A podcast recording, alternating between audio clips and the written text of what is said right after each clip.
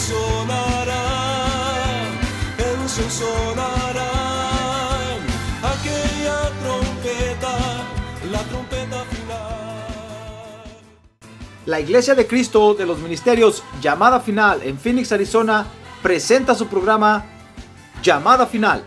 Conscientes de que vivimos los últimos tiempos y que la humanidad necesita escuchar la verdad eterna de Dios, presentamos el siguiente programa con el pastor José Arriaga.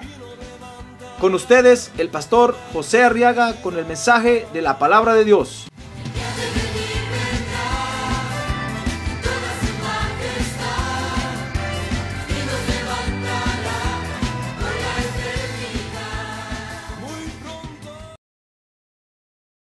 nuestra Biblia ahora y vamos a recibir el consejo de la palabra de Dios. ¿Quiere usted recibir la palabra de Dios esta mañana? Amén, muy bien. En el libro segundo de Reyes, en el Antiguo Testamento, segundo libro de los Reyes, capítulo 19, vamos a leer el verso 10, del verso 10 en adelante. Y vamos a preparar nuestros corazones para recibir el consejo de Dios. Dice la palabra de Dios, verso 10, así diréis a Ezequías, rey de Judá, no te engañe tu Dios en quien tú confías diciendo, Jerusalén no será entregada en mano del rey de Asiria. He aquí tú has oído lo que los reyes de Asiria han hecho a todas las naciones, destruyéndolas por completo. ¿Y serás tú librado? verso 12. ¿Acaso los libraron los dioses de las naciones que mis padres destruyeron? Es decir, Gozán, Arán, Resef y a los hijos de Edén que estaban en Telazar. ¿Dónde está el rey de Amat, el rey de Arfad, el rey de la ciudad de Sefarbaim, de Ena y de Iba? Muy bien, quiero que vea conmigo ahora este acontecimiento de estos versos que leímos, que nos enseñan que hay gente, fíjese, en el mundo, hay gente que desprecia la palabra de Dios.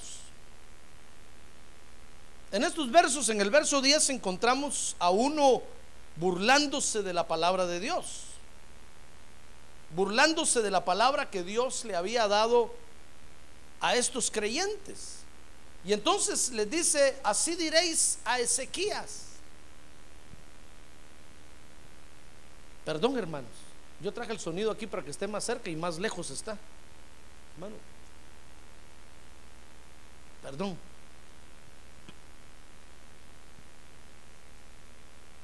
Les dice en el verso 10, así diréis a Ezequías, rey de Judá. No te engañe tu Dios. Mire, Dios les había dado una palabra a estos creyentes, les decía yo, diciéndoles que no se preocuparan, que el enemigo estaba enfrente, pero que a ellos no los iba a dañar ni los, ni los iba a tocar. Y sabe, entonces este mandó a decirle a este creyente, díganle a Ezequías, que no lo engañe su Dios, diciendo Jerusalén no será entregada en mano del rey de Asiria. Mire, cómo en el mundo hay gente que se atreve a burlarse de la palabra que Dios nos da a usted y a mí, hermano. Hay gente que se atreve a levantar la voz para burlarse de la palabra de Dios.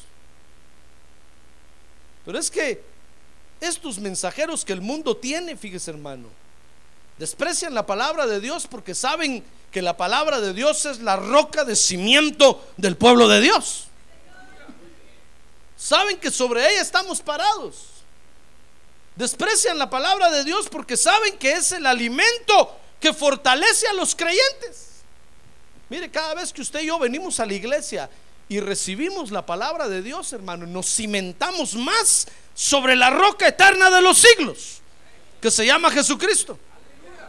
Cada vez que usted y yo venimos a la iglesia y recibimos la palabra de Dios, nuestro ser interior se fortalece y se alimenta más. Como dijo el apóstol Pablo, aunque este cuerpo externo cada día se va deteriorando y cada vez se va poniendo más viejo, nuestro hombre interior se va fortaleciendo y va creciendo para gloria de Dios. Porque se está alimentando, porque se está alimentando. Ah, gloria a Dios. Pero sobre todo, fíjese, el mundo tiene mensajeros que se burlan de la palabra de Dios porque los estorba. La palabra de Dios los estorba en sus planes de destruir al pueblo de Dios.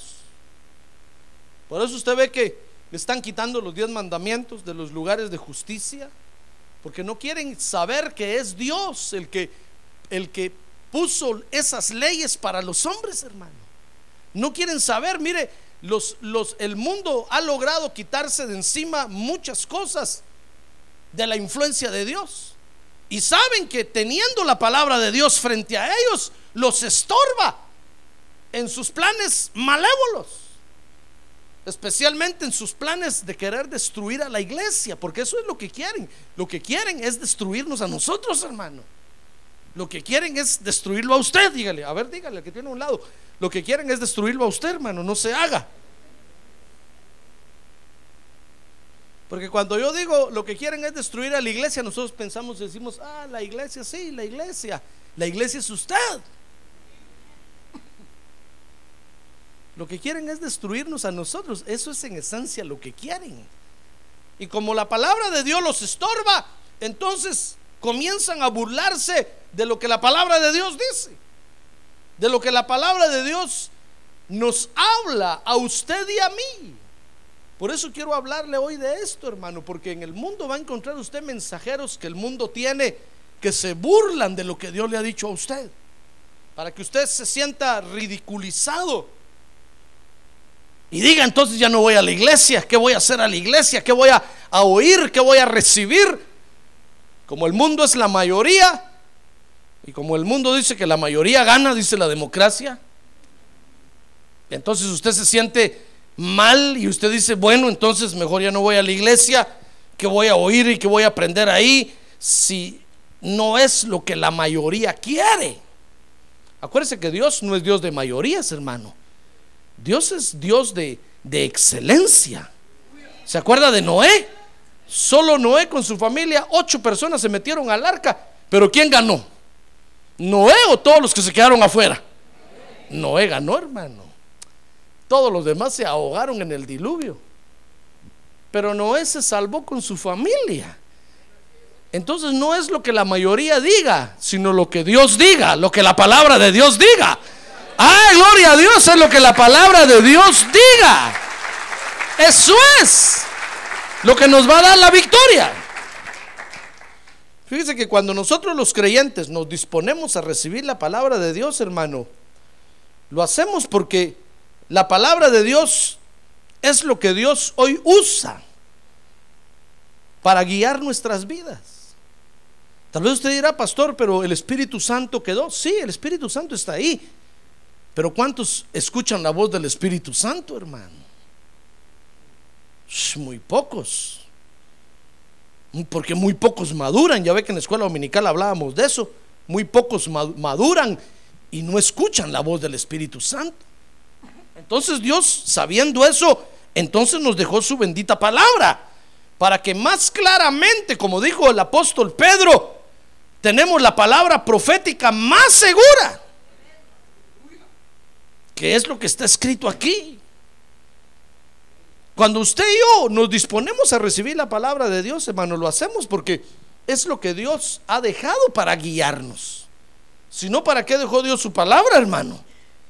como decíamos hoy en la mañana, si vamos a empezarle a cortar y arrancar hojas y a quitar partes, ¿de qué sirve entonces? Mejor los hombres que hagan una palabra de Dios y que, y que la enseñen.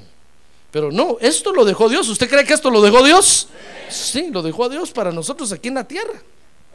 No lo dejó para los marcianos. Tal vez los marcianos no lo entienden. Tal vez las venecianas no lo entienden. Tal vez los que viven en Plutón no lo entienden. Pero nosotros que vivimos en el planeta Tierra, sí lo entendemos, hermano. Porque es para nosotros. Por eso el enemigo se levanta para burlarse de la palabra de Dios. Porque es para usted y es para mí hoy en la tierra. Pregúntele al mundo si se va a burlar a Marte o si se va a burlar a Venus de la palabra de Dios. Va a decir, no, no nos interesa. Nosotros nos interesa burlarnos aquí de la palabra de Dios porque es aquí donde están los creyentes. Los que queremos destruir. Los que queremos que no avancen. Los que queremos que no progresen. Mire, cuando Ezequías se dispuso a recibir la palabra de Dios, ¿qué le parece? Que Ezequías comenzó a ser bendecido por Dios, hermano. Porque es un hecho, es real. Cuando nosotros atendemos la palabra de Dios, cuando le ponemos atención y no nos dormimos como algunos esta mañana, Dios nos comienza a bendecir. No me pregunte usted cómo, no sé. Pero Dios lo comienza a hacer. Nos comenzamos a sentir contentos, alegres, comenzamos a vivir en paz, comenzamos a experimentar satisfacción. ¿Cuántas cosas comenzamos a, experimentar? Mire, mucha insatisfacción que hay en las almas es porque no reciben la palabra de Dios. Pero la insatisfacción se acaba cuando aprendemos a recibir la palabra de Dios, hermano. ¿Y sabe cómo se recibe la palabra de Dios? Por los oídos. ¿Sabe usted cómo se alimenta este cuerpo físico? ¿Cómo se alimenta este cuerpo físico? Por la boca. No me va a decir que usted come con los ojos, hermano. ¿Verdad que usted come con la boca? Cuando se come una carne asada ahí, ¿con qué se lo come? ¿Con las manos? ¿O con los ojos? No, ve que con la boca usted se tiene que meter la comida en la boca, masticarla, deshacerla con los dientes por eso los que no tienen dientes, ¿cómo sufren, hermano? Y cuando la ha masticado bien, se forma una bola ahí de masa que se llama el bolo alimenticio. Y entonces la saliva lo envuelve, la saliva tiene enzimas digestivas que comienzan a procesar el alimento. Usted se lo traga, baja por su esófago y llega, ¡puc! al estómago. ¿Verdad que ese proceso vivimos acá a ratos? Sí. ¿Y, está, ¿Y está usted vivo? Sí, puede caminar porque se alimenta. Pues fíjese que espiritualmente dice la palabra de Dios que nosotros nos alimentamos por los oídos. Porque dice la Biblia que la fe viene, ¿por qué? Por el oír. A ver, agárrese su oreja así, a ver si la trajo. Por eso no se la llene de aretes, porque ya no, ya no escucha bien. espiritualmente comemos con la oreja, hermano, porque la palabra de Dios dice que la fe viene por el oír y el oír por la palabra de Dios. Entonces, cuando usted no escucha la palabra de Dios, hermano, no se está alimentando. Perdón, tal vez usted dirá, pastor, pero yo leo mi Biblia en la casa, pero la Biblia no, no dice que se alimenta por los ojos. La Biblia dice que se alimenta cuando usted escucha. Entonces tiene que venir a la church y sentarse tres horas ahí y escuchar al predicador predicar. Y escucharlo para alimentarse. Ah, gloria a Dios, gloria a Dios, gloria a Dios. Todo lo demás, si usted lee la Biblia, si usted oye cassettes, es pura información. Pero cuando usted viene a la iglesia y se sienta a escuchar al predicador, realmente usted se está alimentando, usted está recibiendo la palabra. Por eso asegúrese de traer sus orejas cuando venga el culto. Si se baña sin ellas, ahí se las pone al venirse al culto, hermano. No las va a dejar en el tocador. Ahí se las trae. Porque con estas come aquí en la iglesia. Cuando nosotros nos disponemos a recibir la palabra de Dios, hermano, Dios nos comienza a bendecir. Mire, a este, a este Ezequías fue bendecido cuando comenzó a recibir la palabra de Dios. Dice Segunda de Reyes capítulo 18, verso 5. Que confió en el Señor Dios de, Dios de Israel. No confió en el Dios de, Asiria, ni, ni en el Dios de Roma, ni en el Dios de España, ni en el Dios de México, ni de Guatemala, Salvador, Honduras, Nicaragua, Costa Rica y Panamá. No confió en el Dios de Israel. Aunque a los racistas no les guste y diga, pero ¿por qué tiene que ser Israel? ¿Por qué? ¿Por qué?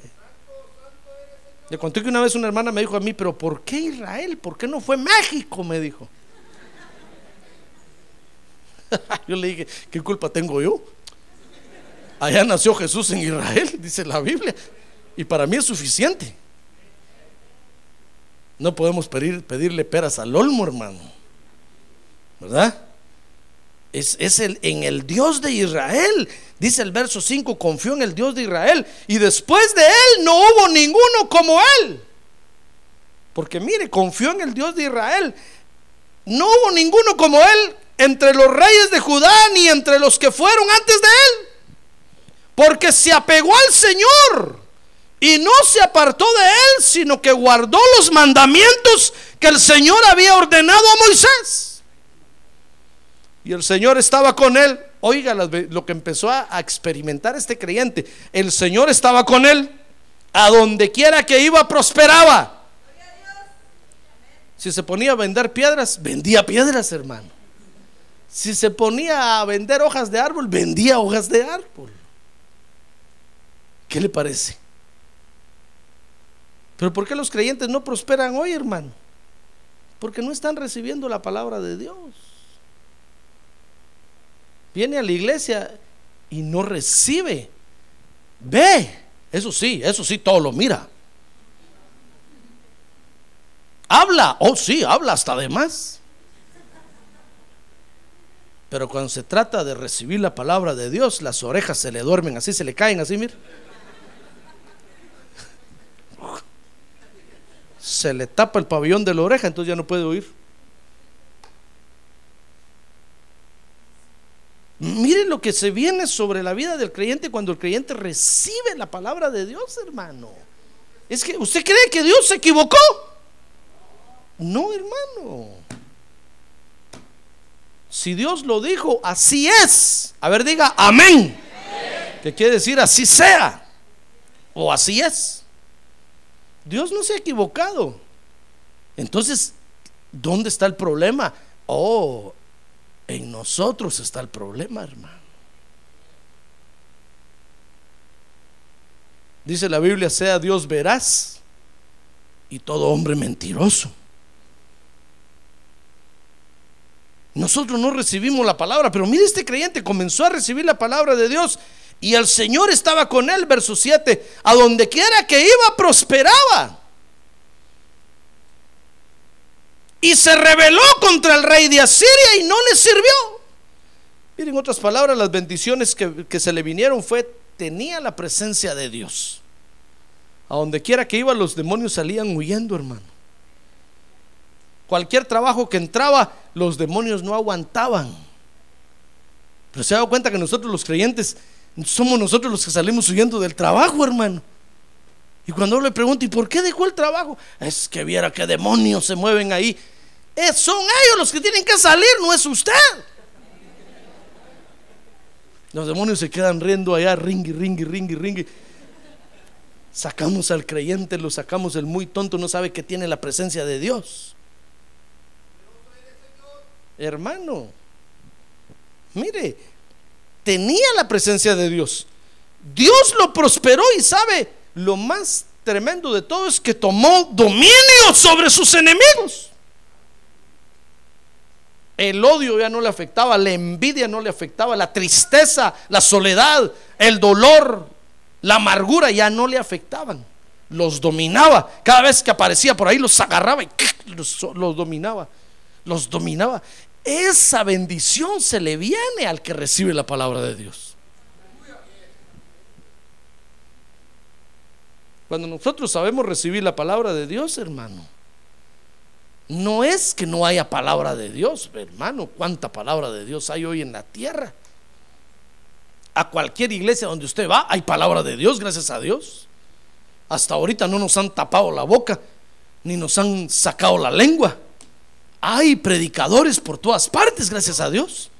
Al lugar más recóndito que donde usted vaya, ahí va a encontrar un predicador. Porque hay predicadores, gracias a Dios, hermano. Usted no puede decir, no, es que no hay palabra. Claro que hay, lo que pasa es que nosotros no la recibimos.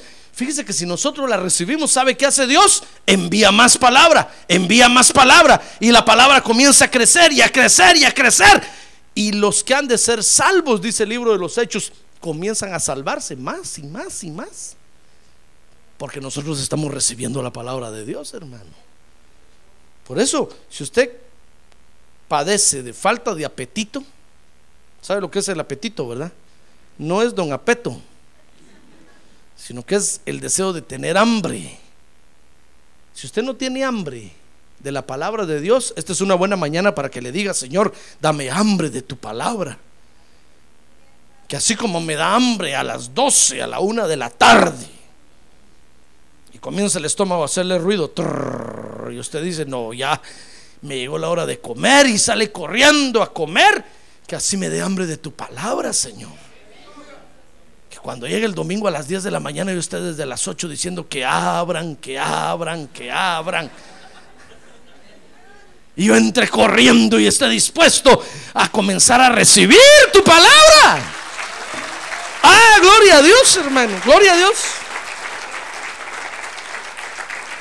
Mira, una, una vez que eh, estuve en Sudamérica, cuando llegué, el pastor me dijo, le toca dar la enseñanza del discipulado mañana. Oh, está bueno, acabamos de llegar en el avión, eran como las 7 de la noche. Le dije, está bueno, hermano. Dije, pues tengo todo el día para, para orar y, y escudriñar la palabra de Dios. Y entonces al rato me dijo, el discipulado es a las 6 de la mañana. Dije, este no quiere que duerma hoy toda la noche. Yo acabo de venir en avión, vengo cansado yo dije, no, este se está haciendo, este pastor me quiere, me quiere impactar. De seguro que solo él va a estar ahí sentado. Cuando llegué, hermano, hubiera, habían como 200 gentes ahí sentadas en el discipulado. Yo dije, tal vez me confundí de iglesia. Las seis, a las seis, a las, a las, a las 5.30 me fueron a recoger.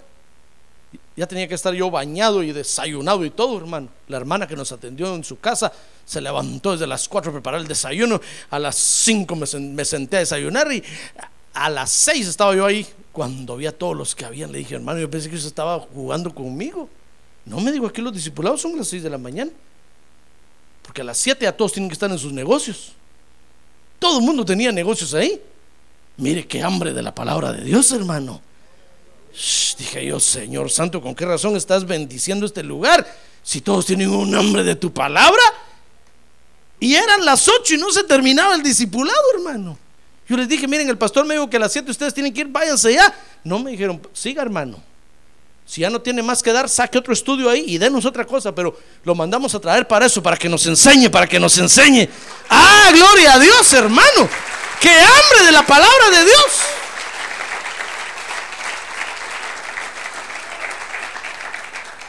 Cuando me preguntaron a mí, ¿y sus discipulados allá qué horas son, hermano?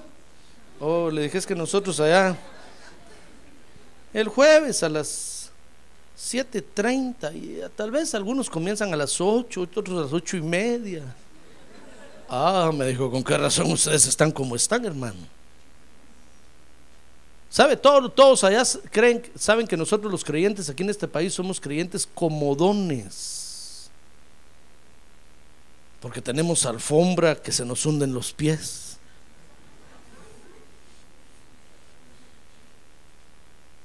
Y dice, y teniendo esa alfombra, no se tiran a adorar a Dios. No, no se tiran, vea cómo cuesta.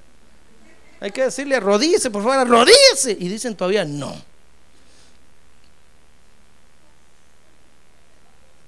Imagínense el discipulado a las 6 de la mañana. Si va a un discipulado a las 6 de la mañana aquí, día lunes, y allá de lunes a viernes a las 6 de la mañana, hermano. me tocó todas esas semanas enseñar a las 6 de la mañana. Usted va a decir, pastor, el lunes ni las gallinas ponen. Mejor comienza el martes, tal vez llegamos. Nos falta hambre de la palabra de Dios, ¿se dio cuenta? Hambre de la palabra de Dios, hermano. Cuando este creyente comenzó a recibir la palabra de Dios, miren las bendiciones que se le vinieron, tenía la presencia de Dios. Eso quiere decir que los demonios huían a donde él iba. Dios lo prosperó en todo lo que hacía. Y dice el verso 7 y 8, capítulo 18, segunda de Reyes, que tomó dominio sobre sus enemigos. Mire, ahora el, el- el mundo, fíjese, el mundo sabe que lo que nos mantiene a nosotros es la palabra de Dios, hermano. Si dice la Biblia que por su palabra Dios lo sostiene, todo el universo. Los planetas están donde están por la palabra de Dios, hermano. Nadie se atreve a salirse de ahí. Usted dirá, pastor, pero hay estrellas fugaces. Pues sí, para que, para que veamos que la rebelión está ahí. Y que hay estrellas en rebelión que andan rondando fuera de órbita. Pero todo se sostiene por la bendita palabra de Dios y el enemigo sabe, el mundo sabe que nosotros nos sostenemos por la palabra de Dios, hermano. Y entonces lo que hace es ridiculizar la palabra de Dios para que nos- nosotros nos sintamos mal y entonces digamos, ya no me dan ganas de ir a la iglesia. Porque el mundo se ríe de los predicadores. El mundo se ríe de lo que hablan de Dios. El mundo se ríe de lo que dice la Biblia. Entonces el, mundo comienza a burlarse de la palabra de Dios. Mire, segunda de Reyes capítulo 18, verso 13. Dice ahí que se comenzaron a burlar de la palabra de Dios. Dice segunda de Reyes 18, 13. Y en el año 14, el rey Ezequías subió, perdón, en el año 14 del rey Ezequías, perdón, subió Sennacherib, rey de Asiria, contra todas las ciudades fortificadas de Judá y las tomó. Y entonces Ezequías, rey de Judá, envió a decir al rey de Asiria, en Laquis, he hecho lo malo, retírate de mí, lo que me impongas aceptaré. Y el rey de Asiria impuso a Ezequías, rey de Judá, 300 talentos de plata y 30 talentos de oro. Dice el verso 15 que Ezequías le dio toda la plata que se hallaba en la casa de Dios. Mire, este, es- este, este no le dio toda la plata que tenía en su casa o en el banco. No, se fue a la iglesia y recogió una ofrenda especial. Porque dijo, tengo multas que pagar. Y le dio toda la plata que se hallaba en la casa del Señor y en los tesoros de la casa del rey. En aquel tiempo Ezequías quitó el oro de las puertas del templo del Señor y de los postes de, de las puertas en el mismo que el mismo Ezequías, rey de Judá, había revestido de oro y lo entregó al rey de Asiria. Mire cómo el enemigo comienza a burlarse de la palabra que Dios nos da, hermano. Dicen ahí, dice ahí los versos 14, 15 y 16 que Ezequías se sintió culpable. Fíjese que cuando vio al enemigo parado frente a su casa, ¿sabe qué hizo Ezequías? Dijo, de seguro que pequé. Por eso está el enemigo ahí. Se comenzó a sentir culpable.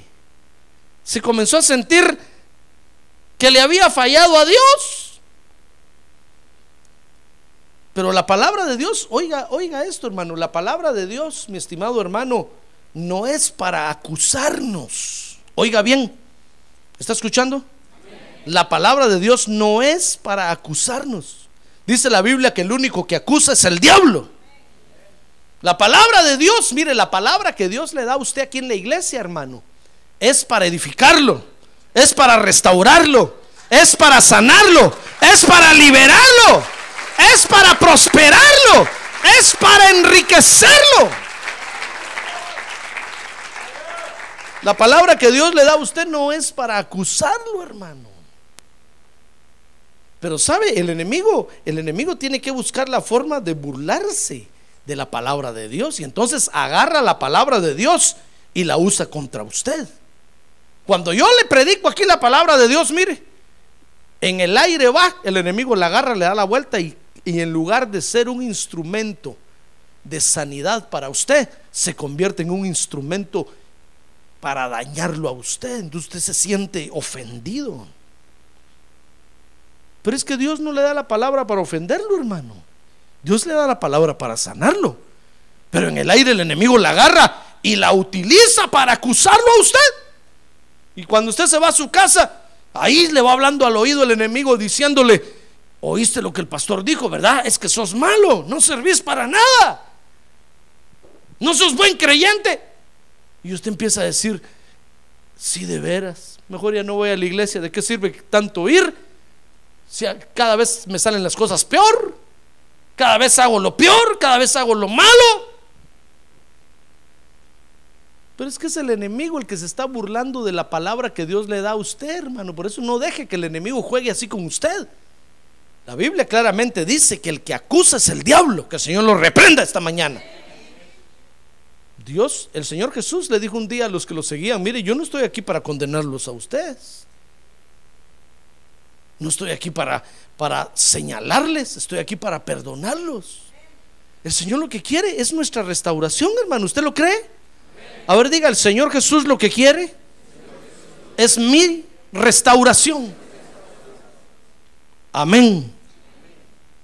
Así es, el Señor lo que quiere es su sanidad, hermano, es su bien. ¿Usted lo cree? O aunque no lo crea.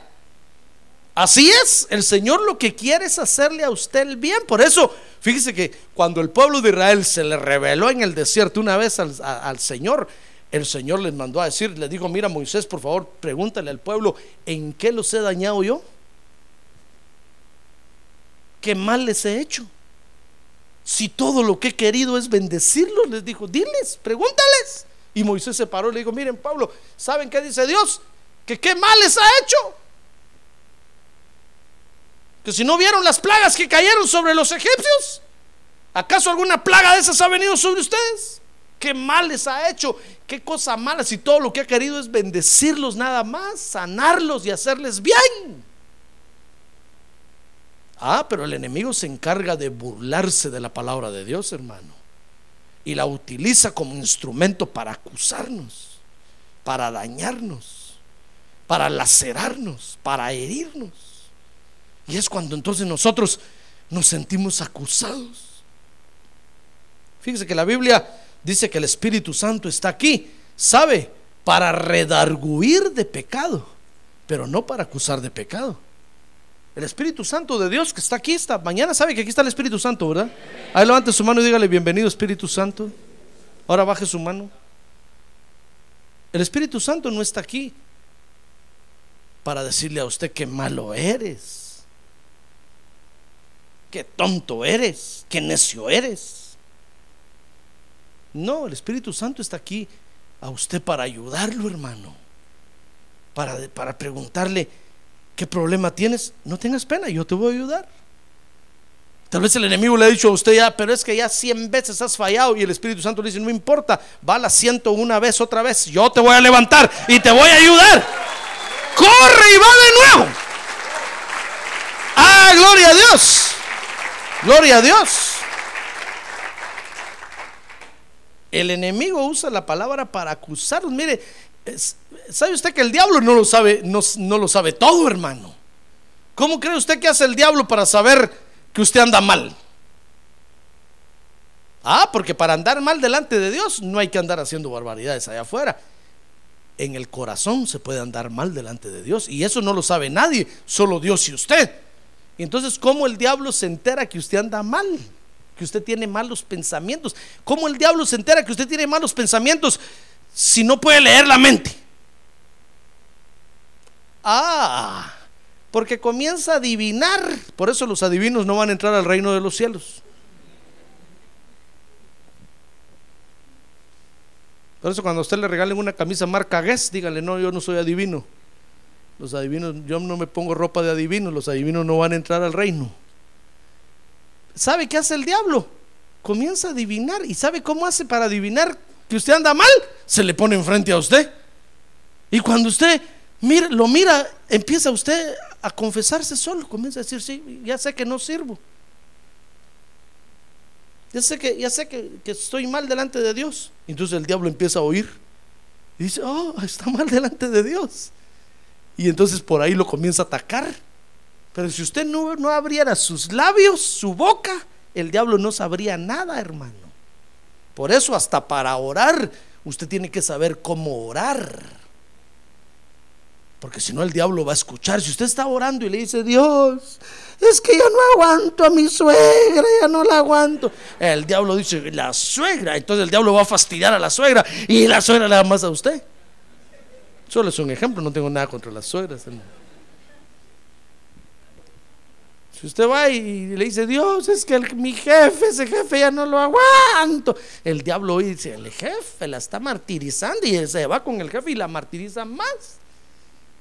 La Biblia dice que cuando le oremos a Dios, ¿sabe qué tenemos que hacer? Hablarle en clave. ¿Y sabe cómo se le habla en clave a Dios? Ah, con las lenguas celestiales, en lenguas, en lenguas.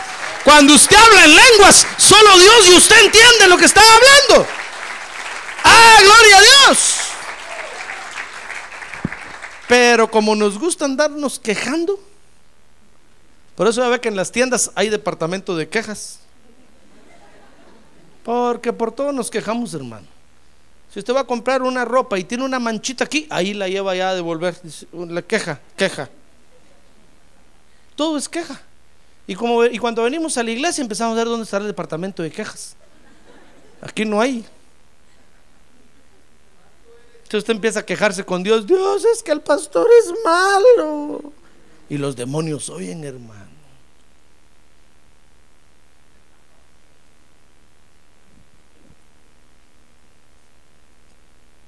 Si nosotros no habláramos, el mundo no sabría nada de nosotros, hermano. Pero parecemos periodistas. Todo lo comunicamos. Todo lo decimos. Y entonces el mundo allá se entera y dice, ¿saben lo que está pasando en la iglesia tal y tal? Está pasando esto y esto y esto. Hermano, ¿y por qué lo sabe el mundo? Porque los creyentes lo van a hablar. Si los creyentes no habláramos nada y dobláramos nuestras rodillas y en clave le habláramos a Dios, el diablo lo tendríamos para arriba y para abajo, hermano. Ah, pero nosotros andamos viendo con quién nos quejamos. Nos vamos a quejar con el vecino de la iglesia. ¿Y qué, le importa al vecino de la iglesia? Nos vamos a quejar con los que no son creyentes de la iglesia. ¿Y qué les importa a ellos, hermano? Nos vamos a quejar con nuestros compañeros de trabajo de la iglesia. ¿Y qué les importa a ellos? Ay, el mundo ahí se entera. Oh, y agarran más armas para burlarse. ¿Sabe de quién se burlan? No del pastor. No de la iglesia. Se burlan de la palabra de Dios, hermano. Si nosotros no abriéramos la boca, el mundo no sabría nada. Pero ¿sabe qué hizo este? Este se le acercó un poquito a Ezequías y cuando Ezequías lo vio, ¿sabe qué le confesó? Le dijo, estoy mal, estoy mal. Ah, sí, Ezequías le dijo, por eso estoy aquí, porque estás bien mal. Por eso le dijo, no creas lo que, lo que tu pastor dice, porque estás bien mal. Sí, le dijo, estoy bien. Y hasta penitencia hizo con él, hermano.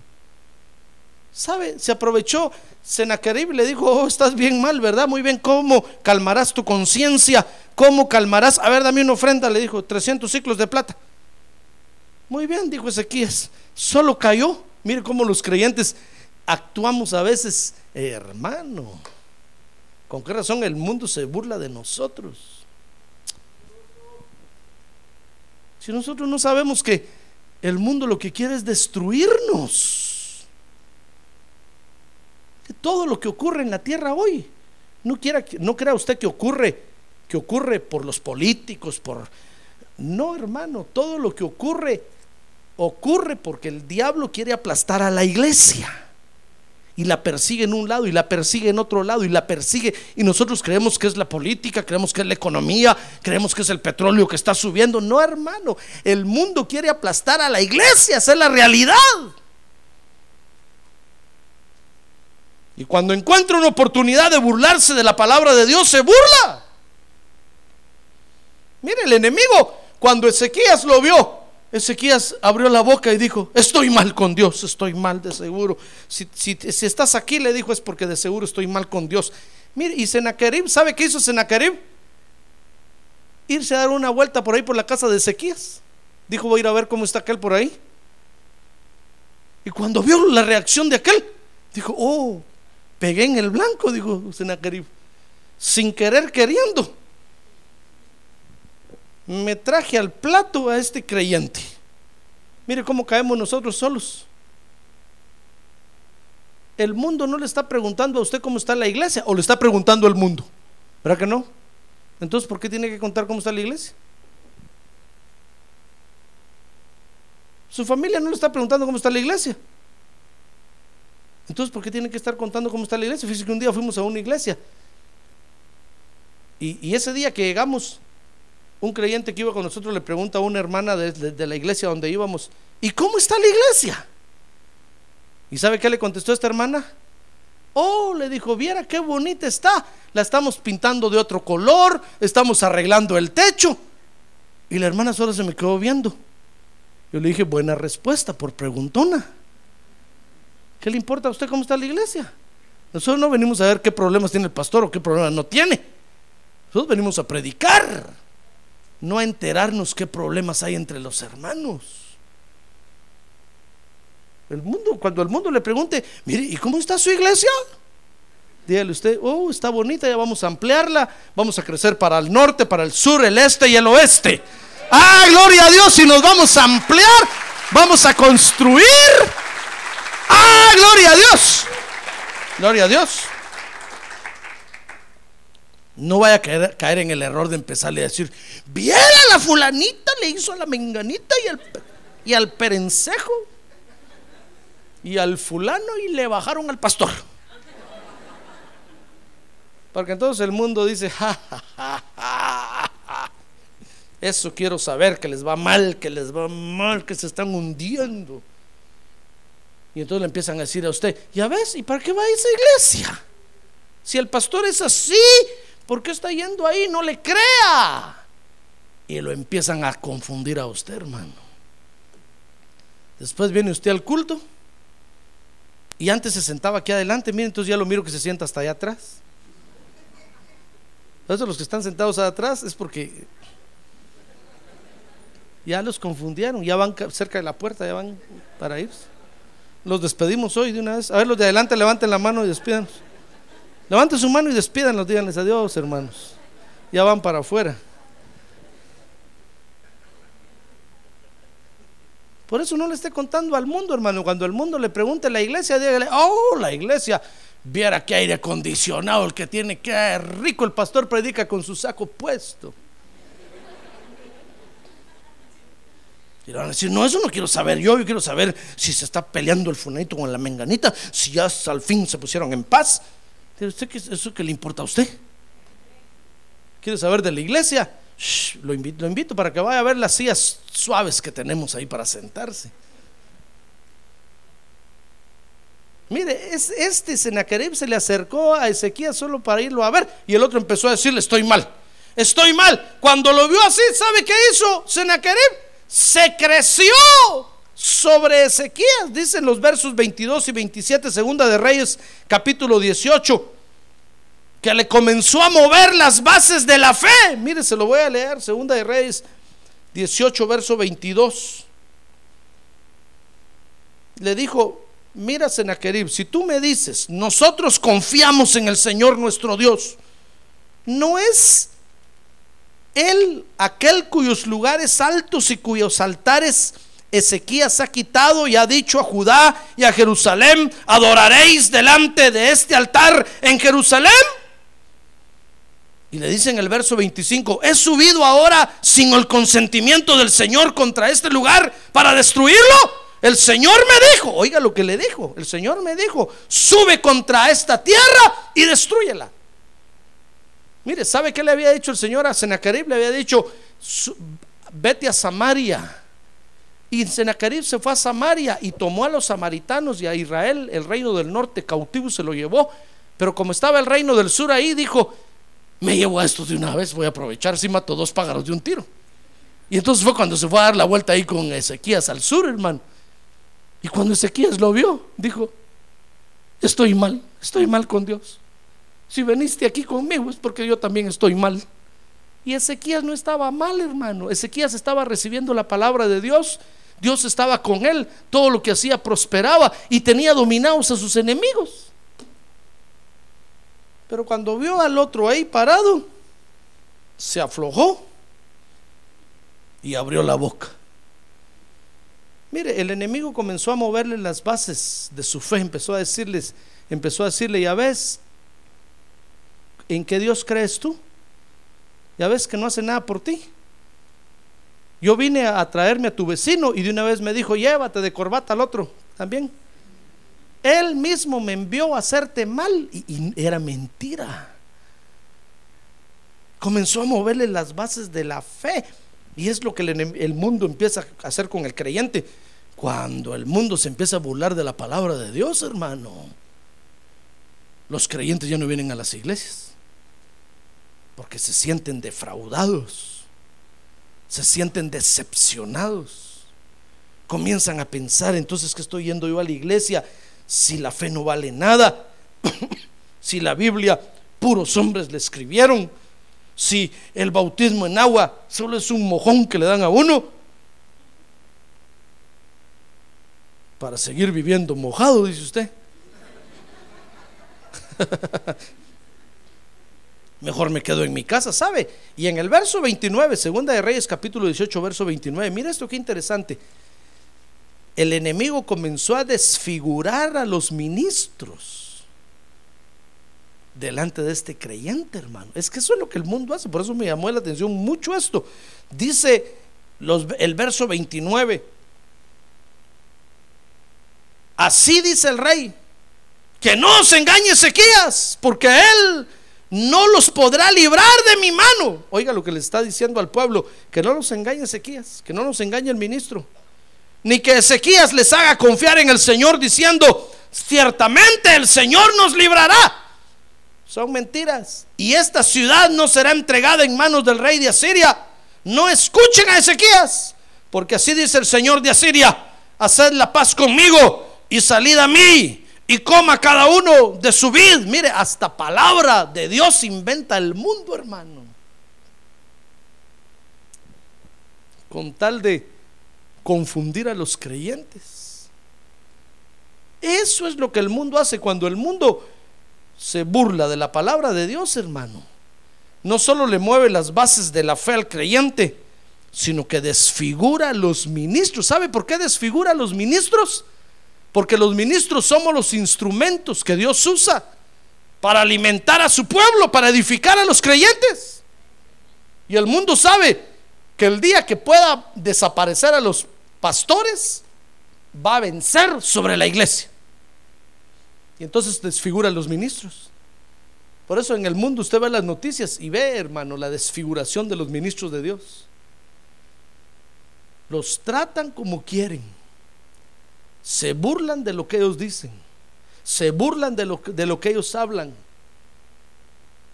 Para que usted se decepcione, hermano para que usted diga, ve qué líder el que tengo yo. Yo me recuerdo que cuando un ministro cometió un error en cierto tiempo, ¿sabe qué hicieron los creyentes? Se decepcionaron, hermano. Y dijeron, ve lo que hizo el fulanito. Y como las noticias salían, hermano, amarillistas, escandalosas predicador del Evangelio. Es que para eso se raya el mundo, hermano. Pero vaya a ver usted si sacan en noticias, se salvaron cinco hoy en esta iglesia, están cambiados diez, treinta que garroteaban a sus mujeres, ahora ya no las garrotean. Eso no lo sacan los cambios que Dios hace en nosotros no los, no los sacan, hermano. Ah, pero que un ministro no va a cometer un error porque lo publican por todas partes. ¿Y sabe qué hicieron los muchos hermanos en la iglesia? Dijeron, ve lo que hizo el fulano. Si él lo hizo, ¿cómo no lo voy a hacer yo? Y empezaron a darle, hermano. Muchos creyentes se tiraron a la vida loca. por culpa del mundo. Porque el mundo lo que quiere es destruirlo a usted, hermano. ¿Se da cuenta? el mundo se comienza a burlar de la palabra de Dios. No por Dios, porque saben que contra Dios no pueden hacer nada, pero contra usted sí. Usted dirá, pastor, pero si yo tengo vida eterna, ¿qué pero le van a amargar la vida en la tierra. ¿De qué sirve que tenga vida eterna? Hermanos, si va a vivir amargado en la tierra, qué tristeza. Dios no quiere que usted viva amargado en la tierra, encerrado, encuevado, amarrado, encadenado. No, Dios quiere que usted viva en la tierra una buena vida, con calidad de vida. Ah, bendecido por Dios, prosperado por Dios, contento y feliz. Ah, gloria a Dios. Porque allá en el cielo, hermano, allá, olvídese, allá todos vamos a, a disfrutar de una vida tremenda. Aquí en la tierra es donde se ve quién es quién. Si usted está recibiendo la palabra de Dios o no la está recibiendo, hermano. Y es aquí en la tierra donde el mundo se va a dejar venir para destruirlo a usted. Por eso cuando usted empiece a oír que el mundo se burla de la palabra de Dios, sus compañeros de trabajo se burlan, su familia se burla, aún su esposo, su esposa se burlan, no les haga caso, hermano. No les haga caso. Usted, usted diga, yo confío en Dios y mi esperanza está puesta en Él. Estoy agarrado de su mano. Y aunque me digan que no vale nada, que no vale la pena, yo voy a seguir adelante, yo voy a seguir adelante.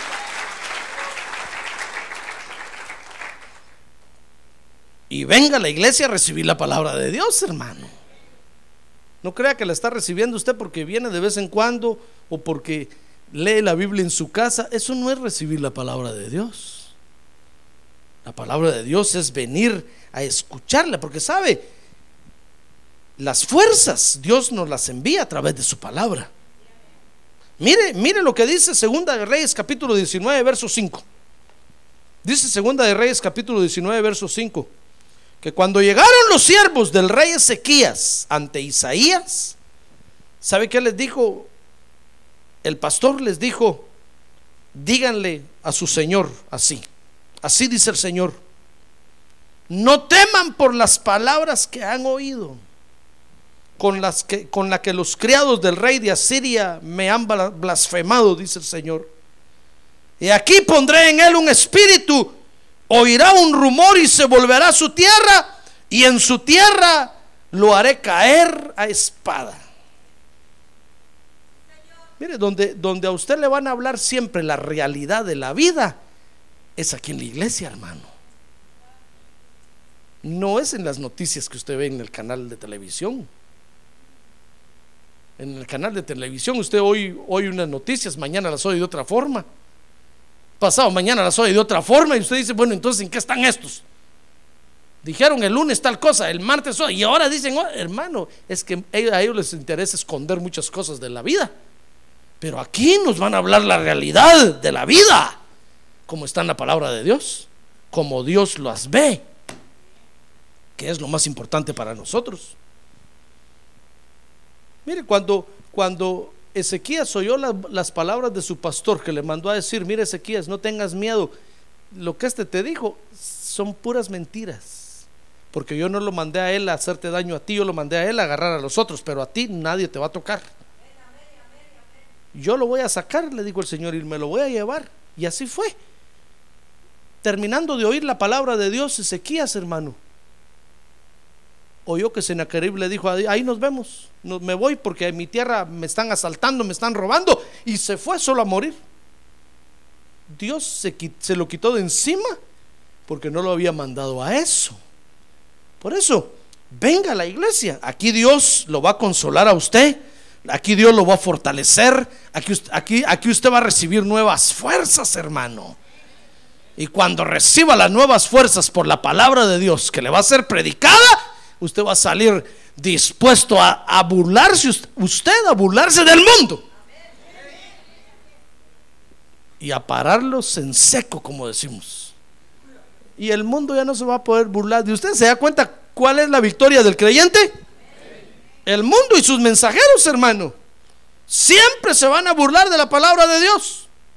No espere usted que el mundo le aplauda a la palabra de Dios allá afuera. Nunca, jamás. Siempre se van a burlar de la palabra de Dios.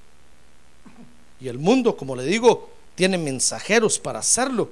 Y esos mensajeros puede ser su familia, puede ser sus compañeros de trabajo, pueden ser los que lo rodean allá afuera. Se van a burlar de la palabra de Dios. Pero cuando usted empiece a ver esto, hermano, ¿sabe? Usted tiene que correr a su cuartel general, que es la iglesia, y decirle, Señor, aquí vengo a recibir tu palabra, porque ya no aguanto la burla del mundo. Ya me cansé de que a ti te desprecian, de que se burlan de ti y se están burlando de lo que yo hago. Entonces, cuando usted venga y reciba la palabra de Dios, Dios lo va a fortalecer, hermano. Y entonces se va a cumplir en usted la palabra de Dios que dice, los que confían en Jehová o los que esperan en Jehová correrán. ¿Y qué? Y no se cansarán a decir, ¿y este, ¿y este por qué no se cansa? Ah, es que cada vez se mete al refugio, recibe nuevas fuerzas y sigue para adelante. Sigue para adelante, sigue para adelante. Correrán y no se cansarán.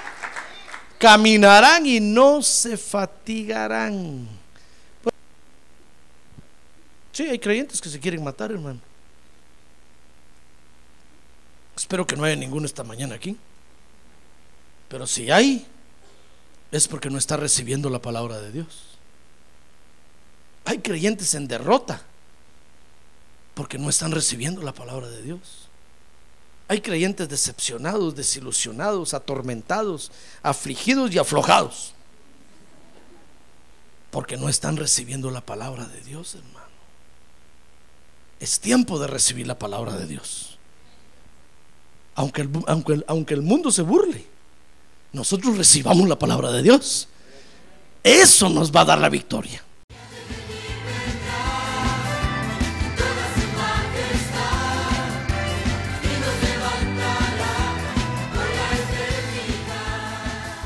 La Iglesia de Cristo de los Ministerios, llamada final en Phoenix, Arizona, cumpliendo con la comisión de Joel 2.1, presentó su programa, Llamada Final, Esperamos que nos vuelva a sintonizar la próxima semana a la misma hora por esta emisora. Los invitamos a nuestras reuniones en el 6023 Norte 71 Drive, esquina con Bethany Home Road.